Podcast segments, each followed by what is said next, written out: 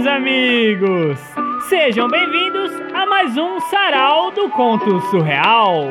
Então, tira os cadarços do seu tênis de corrida, amarra o pintinho na galinha para um não se perder do outro e deixa o milho comer solto, enquanto você senta que lá vem história.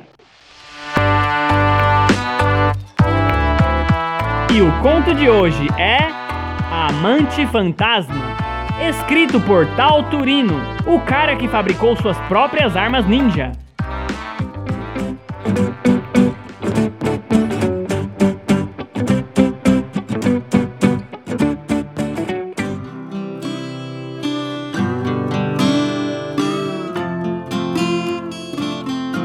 Raulino nasceu numa cidade muito pequena no extremo oeste da cidade dos presidentes. Era uma cidade tão pequena, tão pequena, que todas as pessoas não só se conheciam muito bem, como tinham algum grau de parentesco. Todo mundo era filho de alguém, tio ou tia, compadre ou comadre. O único que não era parente era o padre Zé Fino, que viera transferido da cidade grande para ser o pastor daquele grande rebanho familiar. Raulino nasceu nessa cidade e cresceu nela até completar seus 22 anos. Ele sempre foi um menino franzino e alto. Era mais alto que a média da sua idade. Tinha o cabelo ruivo como o do pai e usava um óculos de aro preto e lentes fundo de garrafa. Seus dentes eram bem tortos e pareciam uma serra do Rio do Rastro. Mas tinha um grande sonho: sair da cidade onde sempre morara para uma cidade maior e com mais oportunidades. Devido à sua timidez latente, ele nunca tivera uma namorada, mas sentia uma atração profunda pela sua professora Cibele, uma mulher curvilínea, extremamente recatada e religiosa, devota de Santa Escolástica. Quando Raulino fez seus 22 anos e percebeu que aquela pacata cidade não teria mais nada a lhe oferecer e que sua professora Cibele nunca lhe daria moral, ele resolveu juntar seus trocados que conquistara vendendo geladinho de porta em porta para passar uns dias até achar um trabalho que lhe desse uma renda fixa para sustentá-lo. Era um dia quente de janeiro e ele se sentia super empolgado para desbravar um novo lugar no mundo e realizar seu sonho de viver a vida coisa que para ele, com sua criação castradora, parecia surreal. Mas ele enfrentou essa barreira mental e colocou o pé na estrada, literalmente, visto que não tinha carro, nem moto e muito menos uma bicicleta, porque fora uma criança tão tímida e tão castrada que nunca se aventurou a aprender a pilotar qualquer que fosse o veículo com rodas. Ele saiu antes do sol nascer, juntou um lanche na cozinha da casa dos pais, uma garrafinha com água, deixou um bilhete para os pais para evitar que eles se preocupassem com a sua aventura e saiu praticamente sem rumo pelas ruas da cidade, até chegar à estrada.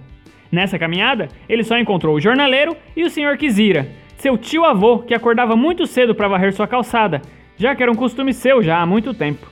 Pegou a estrada e andou, andou, andou, andou e andou, e como a cidade onde morava era muito longe de tudo, demorou o dia todo para chegar numa pequena construção, de formato bastante rústico, com as paredes bastante descascadas, as portas bastante velhas e com aparência bastante sombria. Mas ele precisava parar. Estava exausto e com vontade de mijar e cagar.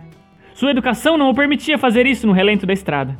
Bateu palmas várias vezes, bateu na porta com menos vigor e depois com mais vigor, e nada de ser atendido por uma viva alma.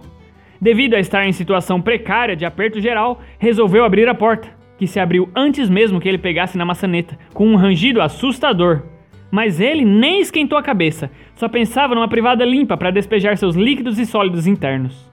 Quando entrou, avistou uma sala bastante antiga, mas bastante aconchegante, com papel de parede bastante velhos e caindo. Mas sua mente ainda estava fixamente preparada para achar o maldito banheiro, que encontrou à sua esquerda com azulejos brancos encardidos pelo tempo e um vaso sanitário também branco, mas com um aro quase vermelho ao redor do pouco de água que tinha no fundo.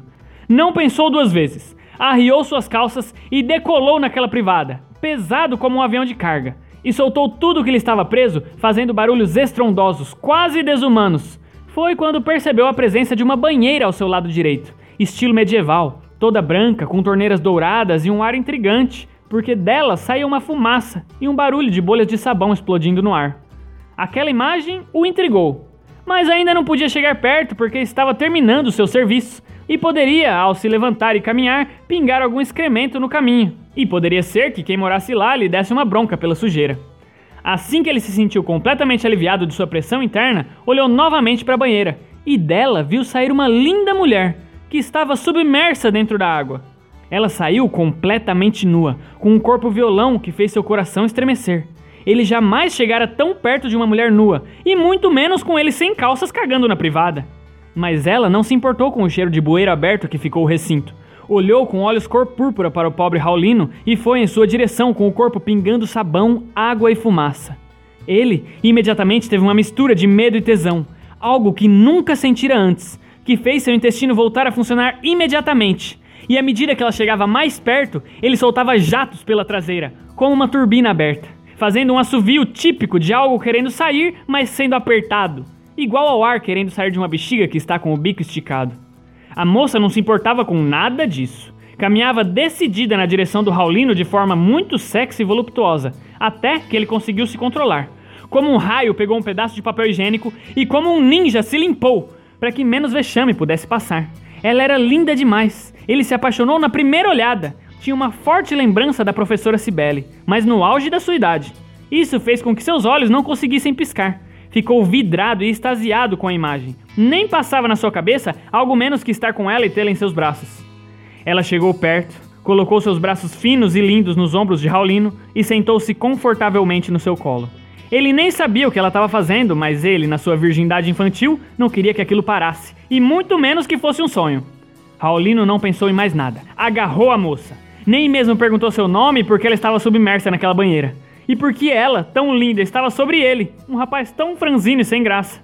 Levou ela de volta para dentro da banheira que continuava saindo fumaça e mergulhou com a maior empolgação possível, mesmo não sabendo o que fazer e nem por onde começar.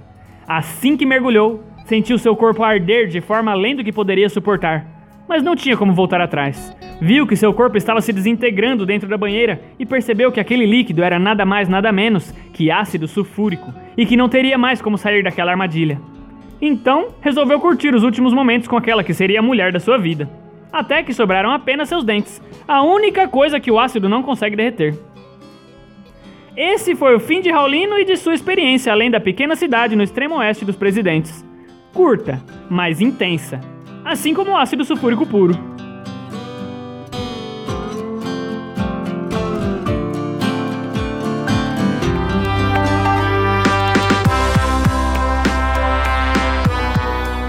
E essa foi a história de hoje, contada para você que nos ouve.